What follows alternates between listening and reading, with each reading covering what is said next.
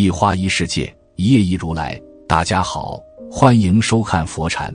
今天和大家分享的是，王尔德说：“年轻的时候，我认为钱是世界上最重要的东西。等我老了，才发现原来真是这么回事。”有句话叫“穷在闹市无人问，富在深山有远亲”。当一个人没钱的时候，会发现身边没有几个亲戚朋友；而当一个人有钱，自身的社会地位达到一定高度时，八竿子打不着的亲戚也都凑了上来。一个人有钱，意味着这个人的自我价值高。对于价值高的东西，人们的潜意识里总是趋之若鹜的。在年轻的时候，做好足够的财富积累，不仅是为了自己的家庭，更有利于一个人的社交关系。你会发现，当你没钱的时候。周围的亲戚朋友都在刻意远离你。一没钱的时候，亲戚也会远离你。前段时间看到一个帖子，男子发帖子说，生意失败后才看清亲戚的嘴脸。他生意做得好的时候，几个亲戚都跟着他一起打工，近亲以及远方亲戚每次见面都要巴结他，奉承他一番。有什么事情？周围的人第一时间想到麻烦他。生意好的那些年，他借给亲戚的钱也有十几万。可当他生意破产，欠下一大笔钱，想要找亲戚借一部分应急，却发现周围的亲戚没几个愿意帮助他。不仅不帮，反而冷嘲热讽、落井下石。一个人站在高点，无法看到真情；一个人处于低谷。才能看清周围人的虚情假意，你会明白，这个世上除了父母之外，其余的亲戚没几个愿意真心帮你。你赢的时候，他们只想来分一杯羹；你输的时候，他们都躲在远处悄悄地看你笑话。即便是夫妻感情，也会因为贫穷逐渐走向末路。有句话叫“贫贱夫妻百事哀”，为什么？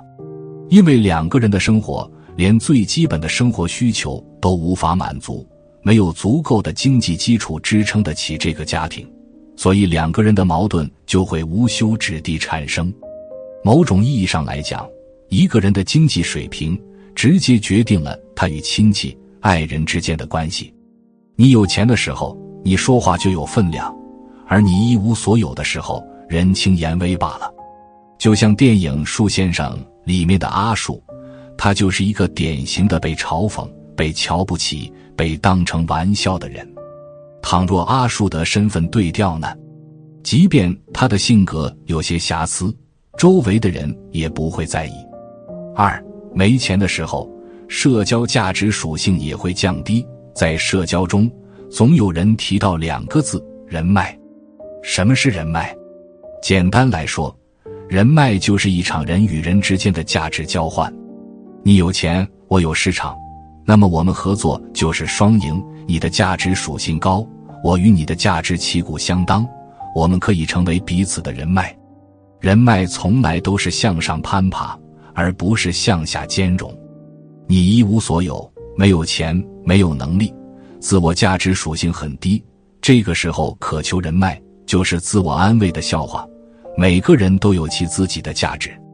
一个人社会地位高是他的社会价值；一个人有钱，家庭底蕴好，这是他的经济属性；一个人性格好，情商高，靠谱且有诚信，这是他的人品价值。一个人没钱，没有能力，在社交中本就容易被周围的人排挤、孤立。最直接的现象，同学聚会。毕业多年后的同学聚会，最能看出来社交关系的价值交换本质。你会发现，从事差不多行业的人聚在一起，有孩子的女生聚在一起，创业的人又是一伙，而那些上班的、没有什么太大成绩的人，尴尬的坐在角落里，不被人问津，也不受欢迎。趋利避害，是人在社交中的潜台词罢了。三。是否被人看得起不重要，重要的是自我成就。无论跟谁相处，你都应该明白一个道理：你的生活，别人根本没那么在意。你过得好，别人在嫉妒你，你过得不好，别人或许在背后偷着乐，他们的看法与你没有太大的关系。你过得好与坏，也是如人饮水，冷暖自知的事情。在保持平常心的基础上，不要放下对自我的培养和投资。如果一个人在年轻的时候没有达到一定程度的财富积累，等到了中年以后，竞争力会直接下降。人到中年失业，这样的现象屡见不鲜。只有努力了，我们才不会有遗憾；只有足够努力，才不至于荒废我们的人生。无论最终是穷还是富，至少我们有自己的志气和骨气。最怕的是。一个人在该努力的年龄选择安逸，在想要努力的时候，却发现心有余而力不足。从自我的角度来讲，我们努力打拼事业，努力赚钱，无非是想给家人一个好的生活，想要达成自己的野心和欲望。只有先满足了最基本的生存生活需求，我们才会有更高层次的追求。看过一个新闻，北京一个副处长。为了体验普通人的生活，决定做一天外卖员。原以为外卖员还不简单吗？不就是骑个车到处逛？但是，一天下来却累到叫屈。他的一天是这样的：由于不熟悉环境，刚开始找不到店家在哪里，匆匆忙忙取到餐，也不能休息，立马就要朝买家的地址奔去。等到中午高峰期，雪花一样的订单飞过来。偏偏路上又逢堵车，订单接不上，外卖送不出，只能原地焦灼等待。就算好不容易送到的一餐，还因为超时而被罚款。本来一单就没多少钱，还要被扣掉。这样一天下来，王处长只送到六单外卖，赚了四十一块钱。最后，他坐在马路牙子边上，心酸的说道：“真的太不容易了，我觉得很委屈。”我今天跑了那么长时间，就挣这么点钱，离我一百块的目标差那么多，这个钱真的太不好挣了。更为扎心的是，这一天的末尾，有位真正的外卖小哥对着他说了一句：“你们坐办公室的人永远不知道我们的痛苦。人到中年，有人在高楼里干净体面，有人在风雨里涕泪横流。这个世界。”锦衣玉食的终究是少数，多的是满身尘土、艰难谋生的大多数。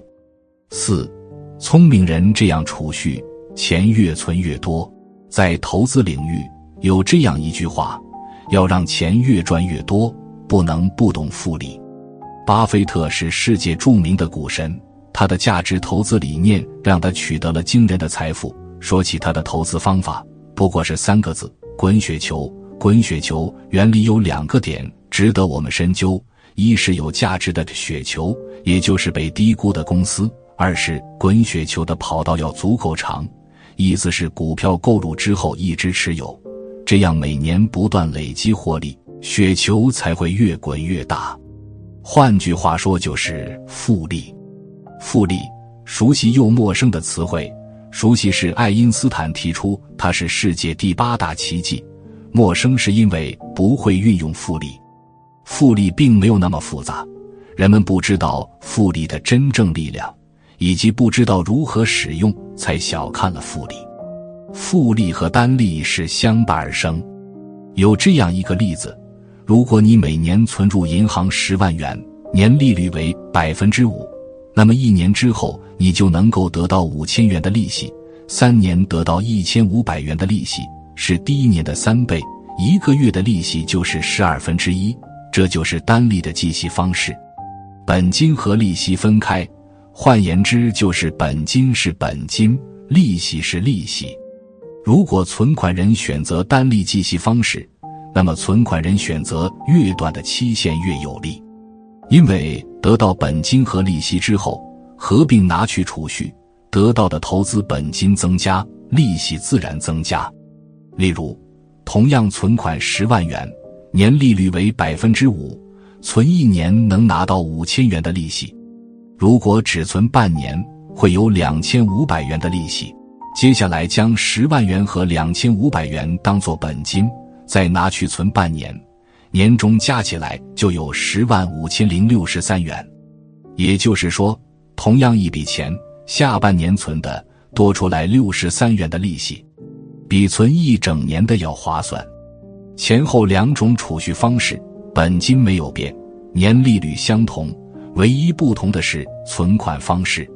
后者带来的利息比前者高，造成这样的原因，是后者本金加利息合计当做下半年存款的本金，利息自然增加了。然而现实中，银行为了储户不那么麻烦，允许一次性多存点，采用复利的计息方式。所谓复利，是指从本金中产生的利息又计入本金中，然后加起来的金额继续滚利。换句话说。每期的本金会随着期数的增加而越高，例如，每年投资一百元，年利率为百分之十，那么一年后就赚到十块钱，本金变成一百一十元。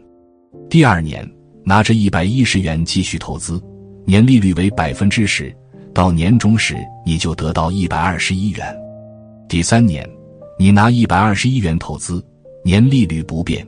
年终时得到一百三十三点一元，如此这般，一年一年滚下去，五年之后得到一百六十一点零五元，十年之后得到二百五十九点三七元，五十年之后得到一万一千七百三十九点零八元，一百年之后得到一百三十七万八千零六十一点二三元。